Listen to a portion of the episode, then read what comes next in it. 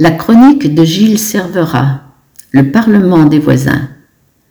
L'Assemblée a chaud les jours de 49-3, drôle d'assemblée. L'époque peu viribistre, bien plus convaincante est la discussion entre voisins, les voisins de la rue.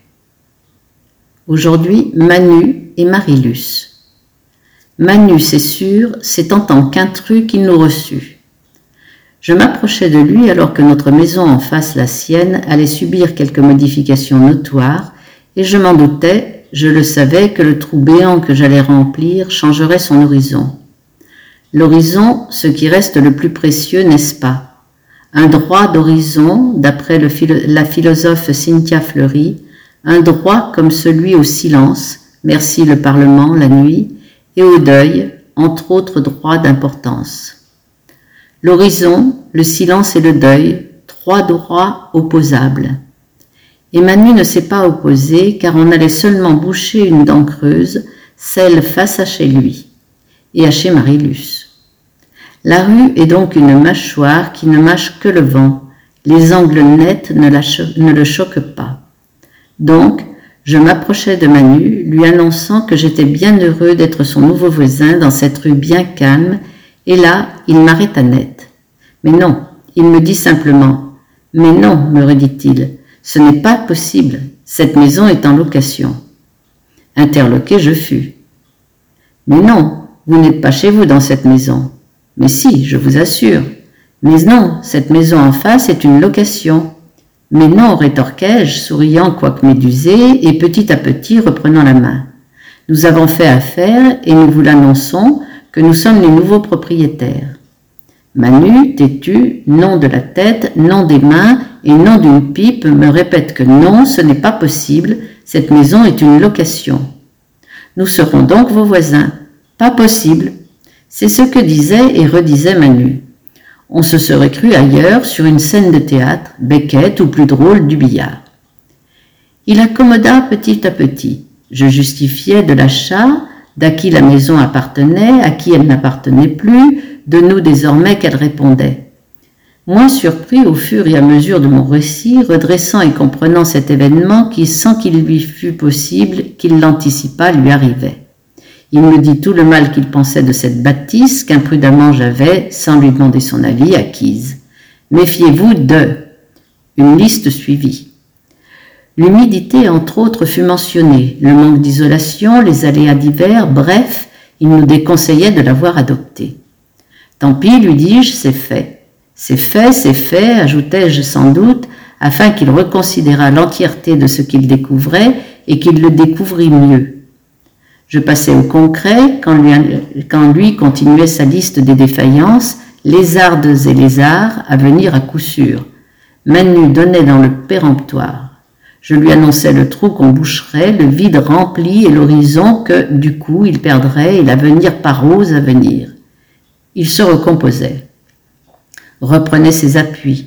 Répondant à ma question depuis combien de temps habitez-vous la rue, sa colère rentrée ressortit, car il n'était pas de la rue, et toujours il s'en sentait exclu, n'y étant pas né, n'ayant pas tapé le ballon avec les voisins devenus vieux. Il était donc et resterait donc l'intrus, et il me le disait que ça allait être coton, vous verrez, jamais vous n'en serez. Je lui disais qu'en effet, y arrivant, je ne pourrais prétendre en être que depuis ce petit bout de temps. Il me rétorqua que jamais, mais jamais vous m'entendez, vous ne serez de là.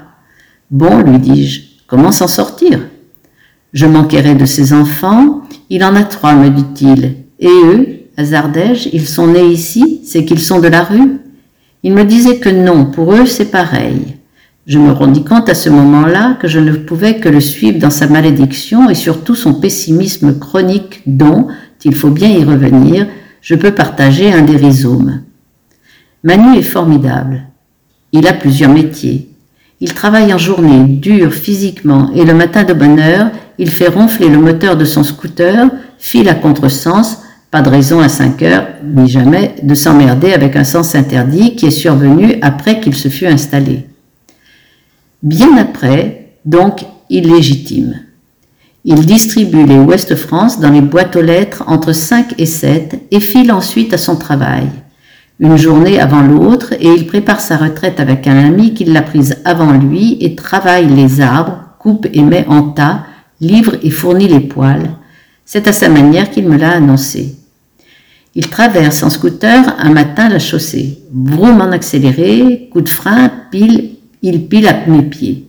Du fond de son casque, casque motocycliste, il me dit sans autre forme de procès.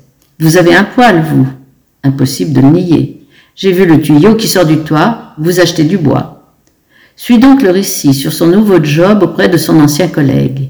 Je lui dis qu'en ce moment, ma corde est une corde et que plus tard, un hiver plus tard, sûr que je me rappellerai de la proposition. Manu est ainsi, direct et franc, braque. Vroom, il repart à fond, casque fermé, qu'il n'a donc pas ouvert pour me parler. Manu est curieux de tout. Il vient sans qu'on le voie voir le chantier de notre maison en construction. Il nous dit comment ça se passe, ce qu'il voit, si on le surprend par hasard derrière les matériaux, main sur les hanches, qui regarde les coulisses qu'il ne verra plus quand la maison sera finie, la nôtre en face de chez lui. Lorsque son collègue nous livre du bois de sa forêt proche de la ville, il est bien sûr au courant de notre commande. Il se pointe à la bonne heure, donne la main. On rentre le bois à quatre. Le collègue, mon épouse, Anne, Manu et moi. Ça fonce, c'est efficace. Une chaîne efficace. Il parle peu. Il parle un peu du Covid, des histoires de maladies, du bois. Surtout de la qualité du bois. Il caresse les bûches au lieu de les poser. Quand il s'agit de boire un café pour se réconforter, il disparaît. À chaque fois, bizarrement, Manu s'est évaporé au moment de rentrer dans la maison, s'asseoir, boire un jus. Plus de Manu. Météore Manu.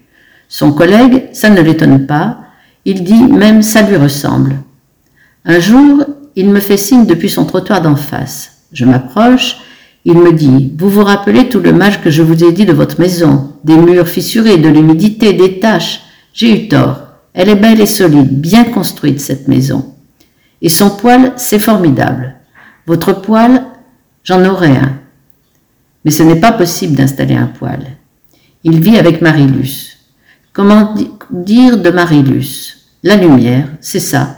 Beaucoup de lumière illumine Marilus qui, lorsqu'elle invite quelques voisins dans la véranda, fait des gâteaux épais comme ça, des mousses au chocolat mousseuses comme ça, bref, le café d'après le repas devient une libation gourmande.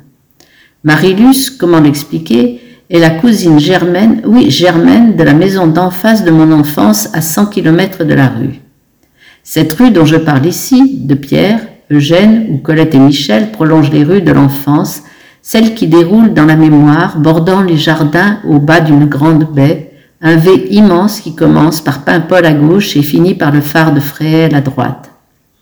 Bon, les cousines germaines de Marilus ont été pour moi des sortes de sœurs, je n'en avais pas, et le cousin germain de Marilus, Robert, un jeune frère, je n'en avais pas. Promis, je reste à ma place dans cette rue dont je parle et qui n'est pas la rue de mon enfance.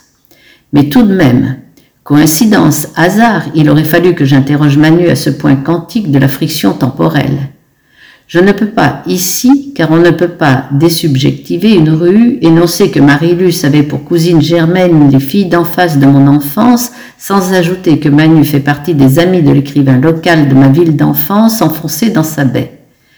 Le plus russe des, romans français, des romanciers français, disait-on de lui, l'auteur lauréat du prix de la littérature populiste avant que le mot ne se détériore, oui, Louis Guillot lui-même, que j'ai rencontré quelquefois, lycéen transi entre 16 ans et le bac. Manu, n'a lu que lui, il ne connaît que lui, de sa vie, de ses livres, ses carnets, tout. Comment ne pas se dire ici qu'une partie mélancolique de Manu naît de ce pays des marées qui remplissent tout puis vident tout, ce grand bleu suivi de ce grand gris. Manu est là, du fond des grèves grises à l'infini, des herbus qui puent ou sentent bon, des puces qui sautent comme on n'en fait pas, des trous d'eau que la marée aspire ou sature.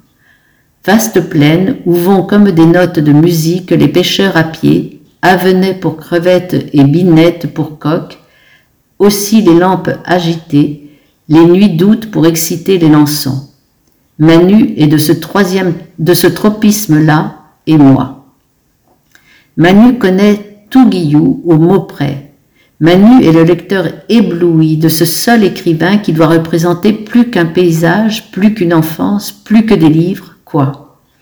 Mettons que Manu va aux réunions rue Lavoisier à Saint-Brieuc dans la maison où je suis allé ado comme on va toucher le maître hôtel, voir la lumière rouge de l'Esprit Saint. Manu me dit qu'il s'assoit à côté du petit-fils de Louis. Sa voix tremble quand il me dit ça. Ou non loin de Yannick Prigent, le spécialiste de Guillou, sa voix tremble deux fois à ces deux évocations. Des larmes, Guillou peut les faire monter à Manu, à moi aussi. Pourquoi le dissimulerais-je derrière son dos? Des discussions, des projets de l'association, lorsqu'il m'en parle, il change de voix, elle s'apaise, il me livre des secrets, on communique l'outre-sens. Il parle à voix basse, comme entre initiés. Il a comme un courant d'air entre la grande baie lointaine sa Logan garée à côté qui l'y emmène, et la porte de son garage près de laquelle il me parle. Il me dit qu'on ira ensemble une fois. Ce jour-là, je lui prête les îles de Jean Grenier, l'ami philosophe et briochin de Louis Guillou. Il ne me le rend pas, il se pend dans sa maison. Marilus est si triste. Je suis si triste. La rue n'en revient pas. Elle ne le dit pas, mais elle n'en revient pas de ne plus entendre le scooter qui fout le camp à pas d'heure. Moi, dans le secret de ma rue d'enfance qui passe par la rue Larivoisier et débouche ici dans cette rue de Manu, je crois savoir un tout petit peu de ce que le suicide chez Guillot veut dire. Georges Palante et son coup de carabine fatal. Jules Léquier, décrit par Palante, qui devient Cripure, le personnage de Guillou, se lance dans la mer et qui dit Je vais bien voir si Dieu existe. Son corps est revenu sur la plage, vers le rocher Martin. Toujours là que le noyer revient. Guyou, c'est cette terrifiante conversation avec la mort et la liberté qui s'ensuit, et peut-être Manu l'a eu en direct. Peut-être l'aura-t-il lu trop au pied de la lettre. Peut-être le fameux tropisme briochin, Marilus a acheté la maison que Manu et elle avaient décidé d'acheter au-dessus de la fameuse baie, juste en face de chez Georges Palante. C'était son projet, c'est ce qu'elle dit, le leur. Elle a signé chez le notaire, elle l'a fait pour lui, sans lui. Elle y a installé le poêle dans la maison du petit bourg de la baie où elle brûle le bois que Manu a coupé dans les forêts avec son collègue. Il brûle bien, elle se chauffe de lui sans lui avec Salogan, les allers et retours. Marilus va, vient, s'occupe des autres. Illumineux de foi, de rêve, elle nous dit combien l'un et l'autre, Manu et elle, revenaient de loin, avaient eu du mal à se débrouiller de l'école, s'étaient battus. Lui a lâché l'affaire, et comme le dit Camus, il n'y a pas d'autre question philosophique que le suicide. Marilus aide, héberge, anime, propose, suit les convois sanitaires, pèlerine et même si à la retraite si récente, continue d'exercer son métier d'infirmière, infirmière du monde, des êtres blessés, des pauvres abandonnés, infirmière du sens, elle l'a trouvé. Infirmière des âmes, des femmes en psychiatrie qui ont passé leur vie après, après par exemple un crime ou par exemple une grande et lourde chute. Elle les reçoit, à la journée ou la nuit si ce sont des migrants sans toit. Le sens et la lumière, Marilus, double prénom. Elle refait depuis des lustres la magnifique méridienne où une de ses tantes importantes a passé la longue fin de sa vie. Le sofa va et vient au gré des étapes réparatrices. Squelette de bois troué de verre, puis traité, puis câliné, puis aimé, tellement aimé ces bouts de bois qui se tiennent chevillés doucement puis retendu de toile épaisse et auparavant débourré, rebourré, réassorti de nouveaux ressorts. Le, divan rentre et sort de la maison de Marilus. Il vient et va au rythme de la Logane, engouffré, décoffré, remis à l'air, emmaisonné. Chaque étape de la méridienne annonce des siestes qui auront lieu, mais il n'est pas prêt. Il est loin de l'être. C'est un corps qu'elle porte et que je peux l'aider à porter. On le rentre, on le ressort. Le sofa sera, c'est sûr, comme Pénélope a tricoté, l'augure d'un retour. Ulysse est proche par sa légende. Les demi-dieux à présent se pendent, la preuve par Manu, dont toute la rue sait les prouesses. Il savait tout faire, disent de lui Corinne et Sébastien, même en finir, ce qui n'est à au jour d'aujourd'hui pas rien. Grenier, Guillou, Lequier, Palante, Villers de l'Isle-Adam, la série des briochins dont Manu a porté jusqu'à leur abîme son destin.